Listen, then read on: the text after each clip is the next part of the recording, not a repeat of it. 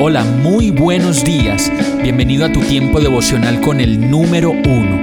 Qué alegría saludarte con la certeza de que Dios está obrando en tu vida su perfecta y buena voluntad, ya sea porque estás aprendiendo de un momento difícil o porque estás disfrutando de su amor a plenitud con paz y tranquilidad.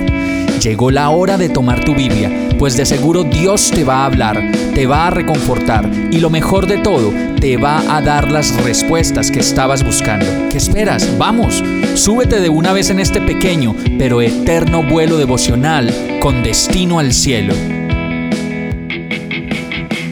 Y el mensaje de hoy se llama Segunda pregunta, si mi consuelo no viene de ti. Filipenses 2.1 dice, ¿existe algún consuelo en su amor?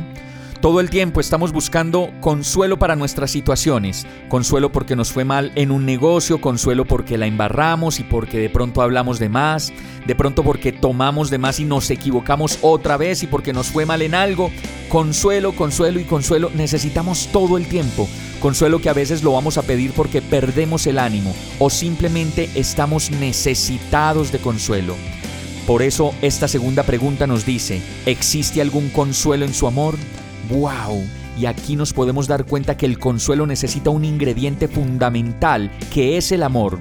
Pues si Dios nos ha consolado alguna vez, entonces podemos saber que contra todo pronóstico, indistintamente de lo que hayamos hecho, el amor de Dios y su gracia ha sido y es el consuelo que necesitamos pues no nos va a señalar, ni a juzgar, ni a regañar, ni a condenar, no. Lo que hace el consuelo de Dios todos los días de nuestra vida es venir a levantarnos, a consolarnos y a levantar en nosotros todo lo que se haya caído o se esté cayendo. Ese es el verdadero consuelo de Dios.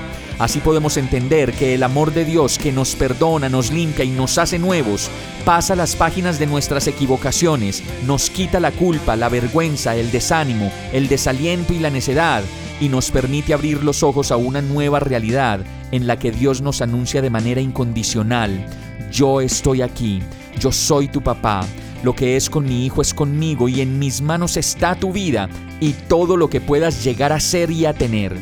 Finalmente, si estás triste por algo, si estás acongojado, derrotado, sin fuerzas, desesperanzado, bueno, confundido, perdido con miles de ideas en la cabeza que no puedes procesar, esta pregunta de hoy te puede traer todas las respuestas que siempre han estado frente a tus ojos y a tu vida. Tu consuelo soy yo y el amor que te tengo, porque te amo y eres para mí como la niña de mis ojos. Vamos a orar. Gracias Señor por tu infinito amor, por ser mi consuelo cada vez que lo necesito y me encuentro en las situaciones más difíciles de la vida sin saber para dónde coger. Tú eres mi norte, mi dirección, mi descanso y mi guía. Lléname de ti, Señor. Gracias por tu consuelo de hoy y por el consuelo que siempre me has dado.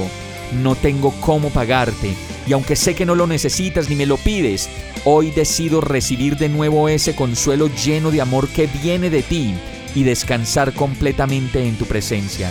Y todo esto te lo pido, agradecido, confiado y seguro, en el nombre de Jesús. Amén.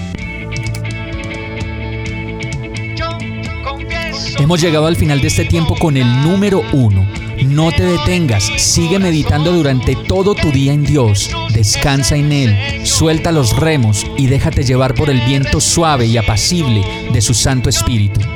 Solo compártelo con quien lo necesite y ames. Hoy, de la mano de Dios, todo será un gran día.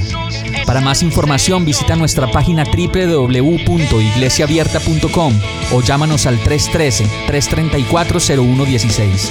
Oramos y rogamos para que cada día te enamores más de Dios y para que no pares de pasar todo tu tiempo con el número uno